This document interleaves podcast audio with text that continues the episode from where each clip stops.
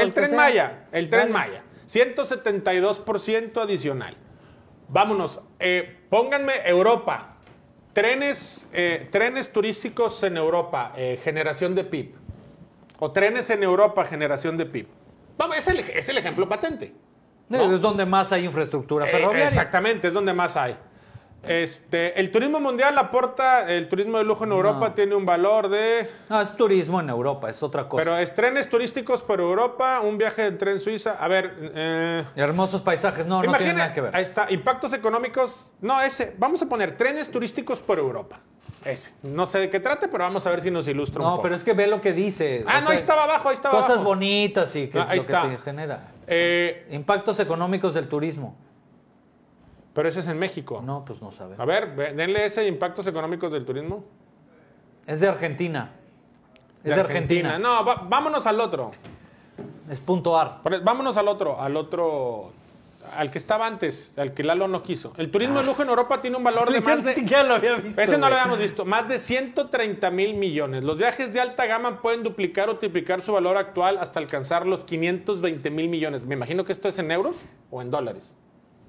Quiero pensar que son euros. Los cinco principales países europeos, Francia, Alemania, Italia, España y Reino Unido, los cinco tienen conexión ferroviaria de las mejores del mundo. ¿eh? ¿Estamos de acuerdo? Sí, claro. Generan aproximadamente el 75% del valor de turismo de lujo. El turismo de alta gama puede duplicar o triplicar su valor actual hasta alcanzar los 520 millones de euros de ingresos directos de aquí al 2030-2035. Habla del de alta gama. El turismo de lujo en Europa tiene un valor de entre 130 130 mil y 170 mil millones, un 22% del total de los ingresos de este sector. Son datos que aparecen en un estudio elaborado por la consultora Bain Company que asegura que el sector produce un efecto multiplicador, representa cerca del 22% del alojamiento. ¿A qué voy con esto? Para ellos, pónganme conectividad, trenes Europa, por favor. Bueno, vamos a ver. Ahí está, ¿qué países modernizar y conectar los en Europa. mira, ahí te puede decir cuánto, cuánto se invierte, por ejemplo. Ahí está, esa era buena. La primera. A ver. Oye, por fin le atinaron a una, aparentemente. Bueno, es que van a modernizar los trenes. A ver, ayúdame leyéndolo porque... ahorita que quiten el cuadrito y que acepten que sí estamos con el país. Bueno, si en Europa el turismo de alta gama, que es el 22%, genera 130 mil millones de dólares, de euros, ¿Cuánto le tuvieron que invertir para llegar a eso? Mira, dice Celnex ha encontrado, bueno, es una empresa, ¿no? Que ha invertido en eh, despliegue de. Dale más para abajo. Más.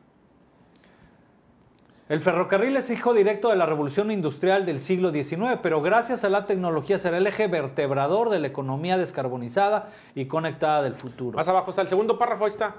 Eso sí, aunque Europa cuenta con una de las redes ferroviarias más densas del mundo, con miles de kilómetros de metro y tren que recorren gran parte del territorio, enlazando ciudadanos, transportando mercancías y generando crecimiento económico, resulta necesario modernizar los corredores. El entorno ferroviario gestiona muchas infraestructuras y sistemas que requieren de una conectividad que garantice la seguridad. No, es otro tema. Es otro tema. ¿A qué voy aquí?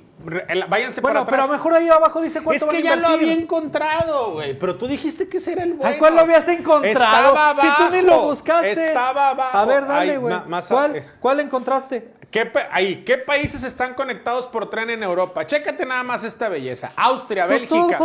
Por eso. Pero déjame terminar. Austria, Bélgica, Bélgica, Bosnia, Bulgaria, Croacia, República Checa, Dinamarca, Finlandia, Francia, Alemania, Grecia, Hungría, Irlanda, Italia, Lituania, Luxemburgo, Macedonia, Montenegro, Países Bajos, Noruega, Polonia, Portugal, Reino Unido, Rumania, Serbia, Eslovaquia, Eslovenia, España, Suecia, Suiza y Turquía. Entonces, prácticamente toda, toda Europa. Y México no está conectado por tren. Y vamos a tener una conexión de tren. ¿Y ellos qué tienen? ¿Bulgaria qué tiene? Croacia, que España tiene un gran acervo turístico, Italia también. Yo no estoy cuestionando a la gente de Bulgaria ni de ahí. Lo que digo es, nosotros tenemos Palenque, eh, Comalcalco, eh, eh, Chichen Itza, Cancún, Tulum, Tulum. ¿Tenemos algunas imágenes de Palenque?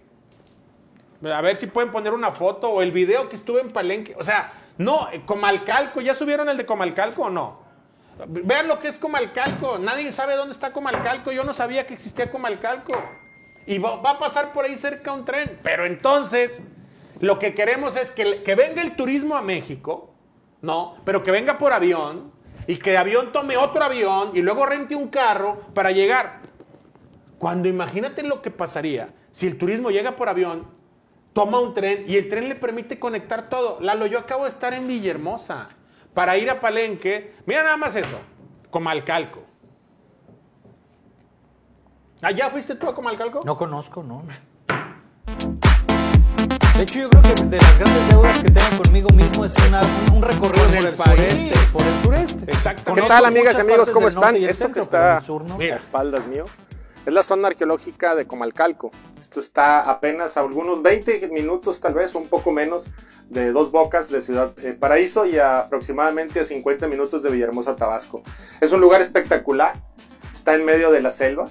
Eh, fue descubierto hace un poco más de 150 años eh, por un investigador francés, que bueno, ya, ya lo habían descubierto, pero este arqueólogo eh, regresó A lo que voy es, o sea, ¿y cómo queremos que seamos un monstruo si ya lo somos turísticamente? Ser más poderoso, ser el país más poderoso turísticamente del mundo si no hay conectividad. Bueno, a lo que vamos con este tema de lo que dice el norte, que ya nos llevamos ya prácticamente se fue todo, el programa, y no porque tú lo pusiste, luego, luego Bueno, tu porque tú fuiste el que ¿no? sacaste la información y que te, que te generó escorsor. A ver, quiere decir que, o sea, lo que tú nos estás queriendo decir es que esta obra, a pesar de todo el, sobrecosto, porque sí hay un sobrecosto que ya el propio gobierno Claro, reconoció, que es que cuando ya esté operando se va a revertir Es con una, creces. es una gran inversión. Regresemos para terminar el periódico, ¿no? Ya digo, es- Pero- eso es lo que querías decir, ¿no? Sí, pero el asunto es, lo pones derroche en obras. ¿Cómo va a haber derroche en una obra como el tren? Que Pues ahorita, ahorita es derroche porque no está operando. Pues. Cuando esté operando, ya veremos las finanzas que genera. Dos y la bocas, Deer. Park ya les cayó la boca a todo mundo. Deer Park ya, ya está a punto de pagarse lo que costó.